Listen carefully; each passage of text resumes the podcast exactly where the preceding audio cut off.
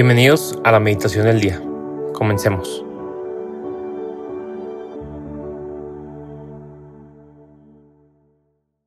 En el nombre del Padre, y del Hijo, y del Espíritu Santo. Amén. Señor, vengo a ti necesitado, vengo a ti sedienta. Necesito tu presencia en mi vida. Hago este espacio de silencio, de apertura para ti pues sé que cuando te abro el corazón, siempre llegas. Sé que cuando te invito a ti, Espíritu Santo, tú llegas. Siempre que eres deseado, llegas. Donde eres amado, llegas.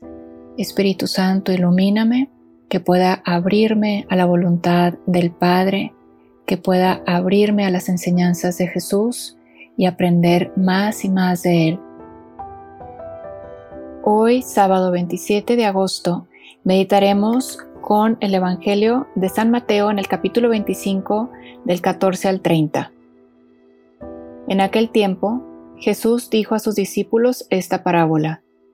El reino de los cielos se parece también a un hombre que iba a salir de viaje a tierras lejanas. Llamó a sus servidores de confianza y les encargó sus bienes. A uno le dio cinco millones, a otro dos y a un tercero uno, según la capacidad de cada uno y luego se fue. El que recibió 5 millones fue enseguida a negociar con ellos y ganó otros 5. El que recibió 2 hizo lo mismo y ganó otros 2. En cambio, el que recibió un millón hizo un hoyo en la tierra y allí escondió el dinero de su señor. Después de mucho tiempo regresó aquel hombre y llamó a cuentas a sus servidores. Se acercó el que había recibido cinco millones y le presentó otros cinco, diciendo, Señor, Cinco millones me dejaste, aquí tienes otros cinco, que con ellos he ganado. Su señor le dijo, Te felicito, siervo bueno y fiel, puesto que has sido fiel en cosas de poco valor, te confiaré cosas de mucho valor. Entra a tomar parte en la alegría de tu señor. Se acercó luego el que había recibido dos millones y le dijo, Señor, dos millones me dejaste, aquí tienes otros dos, que con ellos he ganado. Su señor le dijo, Te felicito, siervo bueno y fiel, puesto que has sido fiel en cosas de poco valor, te confiaré cosas de mucho valor. Entra a tomar parte en la alegría de tu Señor. Finalmente se acercó el que había recibido un millón y le dijo, Señor, yo sabía que eres un hombre duro, que quieres cosechar lo que no has plantado y recoger lo que no has sembrado. Por eso tuve miedo y fui a esconder tu millón bajo tierra. Aquí tienes lo tuyo. El Señor le respondió, Siervo malo y perezoso, sabías que cosecho lo que no he plantado y recojo lo que no he sembrado. ¿Por qué entonces no pusiste mi dinero en el banco para que mi regreso lo recibiera yo con intereses? Quítenle el millón y dénselo al que tiene diez, pues al que tiene se le dará y le sobrará, pero al que tiene poco se le quitará aún ese poco que tiene, y a este hombre inútil échenlo fuera a las tinieblas, allí será el llanto y la desesperación. Palabra del Señor. Gloria a ti, Señor Jesús. En esta parábola de los talentos, los invito a que el día de hoy veamos la confianza que Dios tiene en nosotros. Veamos que Dios confía en nosotros y quiere siempre confiarnos más. Esta parábola dice que este hombre confió a los servidores de confianza sus bienes y le dio a cada uno según su capacidad. El Señor nos conoce bien. No te va a dar más de aquello con lo que puedes. Y va a ayudarte siempre, a favorecerte siempre a desarrollar tu potencial. Cuando Dios te confía algo, Él está viendo todo tu potencial. Él sí te conoce. Te conoce como nadie te conoce y como tú jamás serás capaz de conocerte. Un posible problema de tu parte, de nuestra parte, comienza cuando empiezas a dudar de ti mismo. Por eso hay que buscar siempre ver cómo Dios nos ve, descubrir cómo Él nos ve, cómo Él, que Él me diga quién soy. Que te conozca, Señor, y que me conozca, decía San Agustín donde descubrimos cómo Él nos ve, cómo somos vistos por Él en los evangelios, en las palabras de Jesús. Claramente Jesús nos está hablando nuestra identidad. Lo que pasa es que nunca vemos o leemos los evangelios de esa manera, pero continuamente Jesús nos está revelando al Padre, nos está revelando quién es Él, nos está compartiendo quién es el Espíritu Santo y nos está compartiendo quiénes somos nosotros. Les doy, un ejemplo. Cuando en Lucas 12, 32, y que tiene mucho que ver con este tema de la confianza que estamos hablando, que Dios confía en, en nosotros, Él confía en ti. Fíjense nada más lo que dice aquí Jesús. Al Padre le ha parecido bien darles el reino, su reino. Al Padre le ha parecido bien confiarte su reino. A ti y a mí nos confía su reino.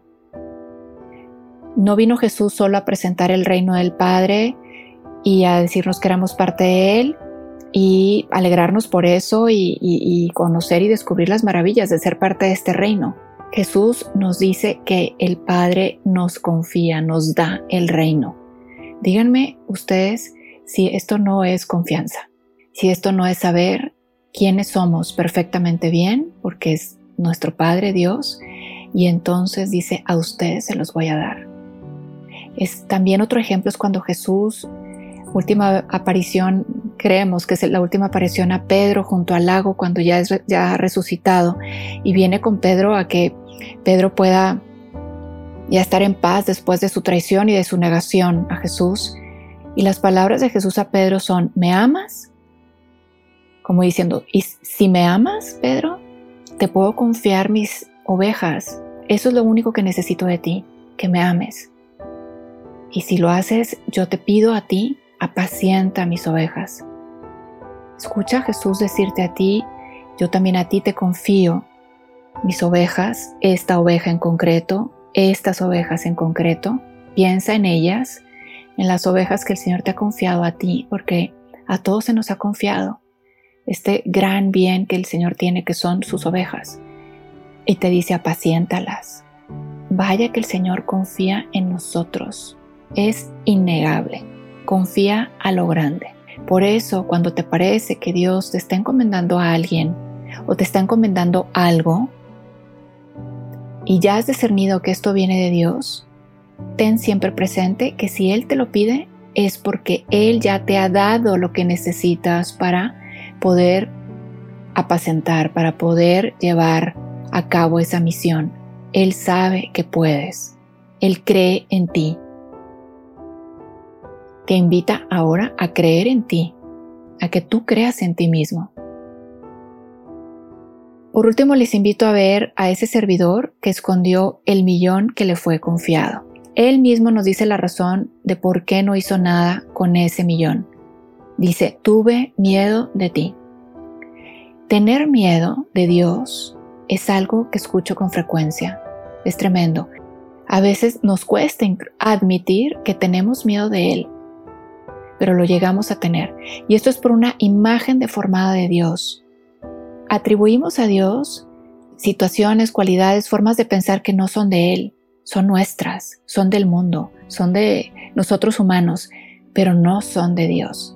Él no es como nosotros, está infinitamente por encima de nosotros y todo Él es amor, todo Él es generosidad, bendición, todo Él es entregarse a ti. Pero pongamos atención a esto, como incluso el tener miedo a Dios en un lugar donde inmediatamente vemos los efectos de ese miedo es en la oración. Si yo oro, si yo me dispongo a escucharlo, o si yo me entrego más, ¿qué me va a pedir Dios? ¿Qué miedo? ¿Qué me va a pedir Dios? Mejor no. Y por eso no oramos. Y por eso no nos entregamos más. Y por eso no lo escuchamos y perdemos pues esa capacidad de descubrir, de, esa, de, descubrir lo que nos dice Dios, esa capacidad de escuchar a Dios, porque en el fondo tenemos miedo. ¿Qué te puede quitar Dios? Que te haga daño. Realmente Él no te va a quitar nada, pues Él lo tiene todo. Él es todo con mayúsculas. Piensa en eso. Quizá también el miedo puede venir porque nos da miedo que Dios, una vez que nos confía algo, se olvide de nosotros.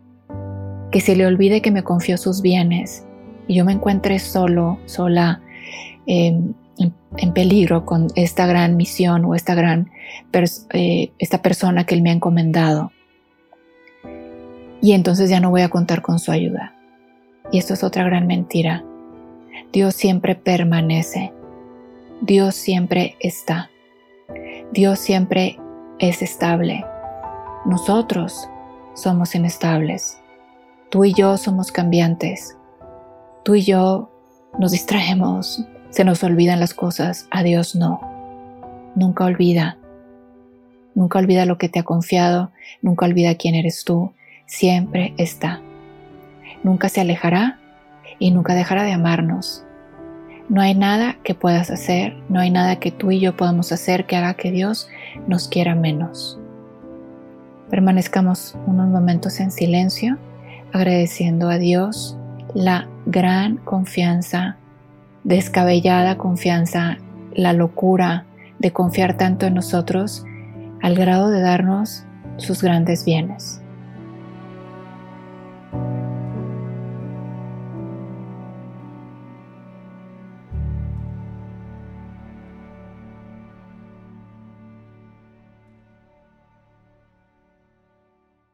Te damos gracias, Señor, por todos tus beneficios, a ti que vives y reinas por los siglos de los siglos. Amén.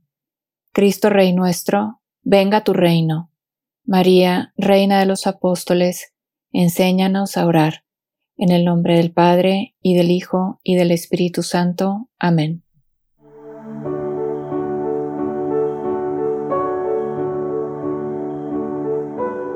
Permanece meditando lo que más te haya llegado al corazón. Nos escuchamos mañana.